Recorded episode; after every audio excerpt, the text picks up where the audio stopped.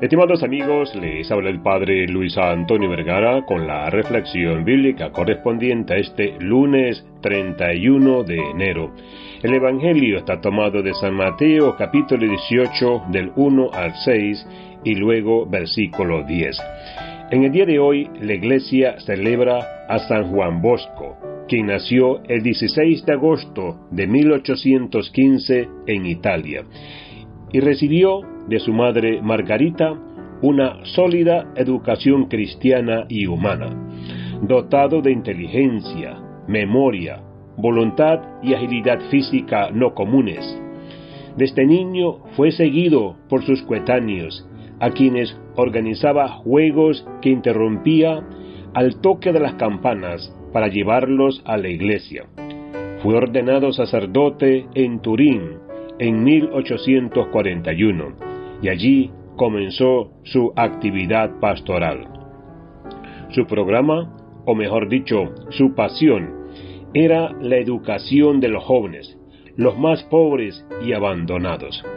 Reunió un grupito que llevaba a jugar, a rezar y a menudo a comer con él. La incómoda y rumorosa compañía de don Bosco tenía que estar cambiando de lugar continuamente hasta que por fin encontró un lugar adecuado. Con la ayuda de su mamá, sin medios materiales y entre la persistente hostilidad de muchos, don Bosco dio vida al oratorio de San Francisco de Sales. Era el lugar de encuentro dominical de los jóvenes que quisieran pasar un día de sana alegría, una pensión con escuelas de arte y oficios para los jóvenes trabajadores y escuelas regulares para los estudios humanísticos según una pedagogía que sería conocida en todo el mundo como método preventivo y basada en la religión, la razón y el amor. La práctica del método preventivo se basa sobre todo en las palabras de San Pablo que dice, la caridad es benigna y paciente, sufre todo, pero espera todo y aguanta todo.